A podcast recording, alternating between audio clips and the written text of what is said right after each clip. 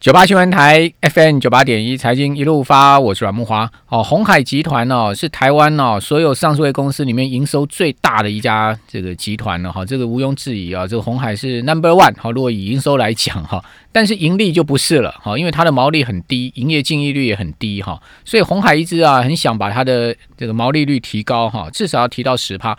如果以它的这个营收来算的话哈，红海的毛利如果能提到十趴，那不得了啊，那它 EPS 啊会暴增呢。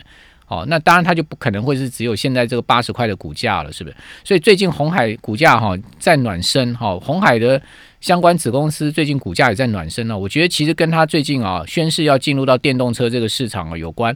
事实上，红海在郭董时期啊就不断的要往电动车市场去敲门，哦，但是呢都无功而返。哦，最主要原因我看到就是说，红海合作的对象哈都是大陆的一些一些车厂，哈，比如小鹏啦，哈这些电动车厂就。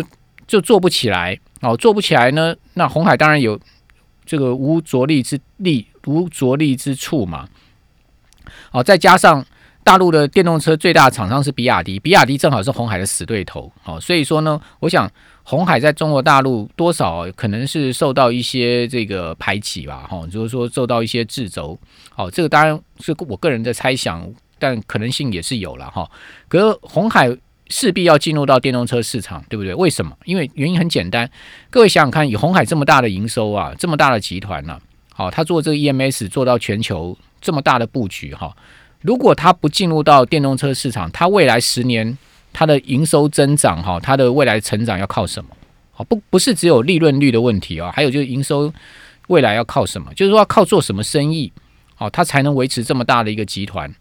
那肯定就一个答案，就是电动车跟自驾车嘛。因为我相信我们所有的听众朋友啊，好，大家去思考一下，未来十年哈，全世界最大的商机是什么？毋庸置疑的，一定是电动车跟自驾车这个市场。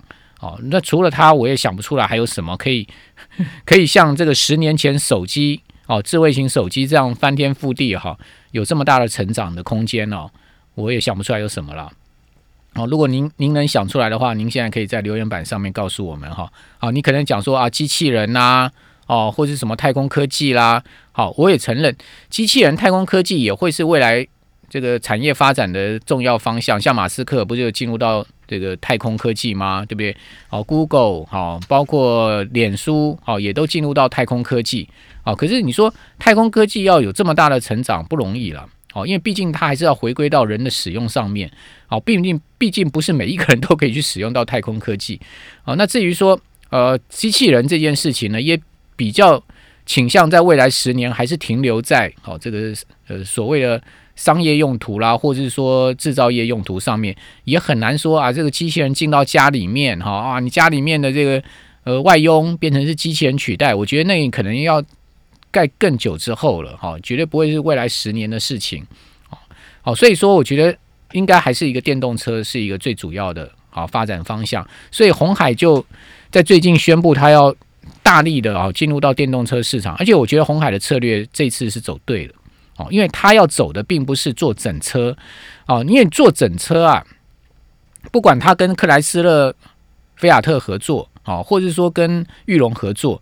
哦，我认为都很难啊，去撼动双 B 啊，哈，包括特斯拉这些大车厂现在有的这些地位哈。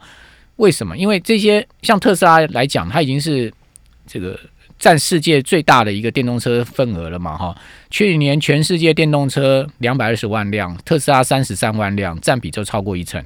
而且特斯拉今年也是持续大成长的一个情况。好，马斯克也这个放下豪语，说到二零三零年，特斯拉一年要交车啊。两千万辆，哦，他当然也有点吹牛，但是我觉得他一定有他既定的路线跟发展的一个策略，好，不然他也不敢这样随便乱讲话，是不是？毕竟以他的身份地位各方面来讲，哦，这个两千万辆数字是他喊出来的哈，就是他他讲是特斯拉哦，不是讲全球哦，啊，因为全球这次红海有讲哈，他到二零二五年，他们估计啊，全世界电动车。当年啊，明呃到二零二五年那一年，全世界电动车就能从去年的三百三十万呃去年的两百二十万辆成长到三千六百万辆，哎，哇，这个是一个很吓人的数字，哎，你想想看，才几年的时间哦，就等于五年的时间，从两百二十万辆到三千六百万辆，好，如果讲全世界一年的这个规模哈，那你想看，当然这个就是一个很大的商机，对不对？可是你说红海要去做整车，哦，整整台车上面不管挂什么 mark，红海这个 mark 或者挂什么 mark，你说要去跟特斯拉拼，跟双 B 拼，我觉得不容易了。所以红海它走的策略，它就是走所谓的软硬体整合平台，哦，就它所谓的 M I H 这个平台。什什么叫软硬体整合平台呢？因为基本上做车并不是像做手机这么简单，就像马斯克之前也拴过富士康嘛，马斯克说。他也很难想象像富士康这样这个做手机的公司啊，靠可以去做一台汽车啊，因为造车的工艺哈，包括它的整个系统各方面，那的确不是手机能比啊。你说手机已经够精密，没错，汽车更夸张了，几万个零件哦，所以说呃，以富士康这样的制造条件呢，你说他要去做整车，他势必是做不出来。哦，更何况他缺乏坐车的这个设备啊，哦，跟他坐车的经验，跟他的技术，所以他要跟大车厂合作是必然。所以你可以看到，红海就选择了跟这个菲亚特克莱斯勒合作。那菲亚特克莱斯勒又跟法国的大车厂保时雪铁龙要合并。哦，所以说呢，这一拍即合，我认为三者都是为了未来电动车这个市场在着眼哈。那另外就是说跟。这个玉龙合作，玉龙当然是要打掉纳智捷的这个包袱嘛，再加上玉龙在萧山大陆杭州的萧山啊，有一个纳智捷的，一年至少可以做四十万辆汽车的工厂。好，所以说呢，加上红海的在电子呃电子方面的一个技术啊，这个呃软体方面的能力，后面是有苹果。好，那再加上玉龙坐车的经验，好，那当然他就有条件进入把纳智捷。改头换面哈，进入到电动车这个领域，因为纳智捷再继续做汽柴油车下去，它也是走不出路路来的啦。哦，也是只会让玉龙越亏越多的啦。哦，所以说呢，它一定要势必做一个转型。好，所以大家就一拍即合。好，那那红海将来它不做车，它要做什么？它就做这个电动车啊。好，因为大家知道开发一台电动车，它要投资的金额非常大，可能是上千亿台币。好，这样子一个硬体的这个投资，而且开发底盘啊，这些都其实非常。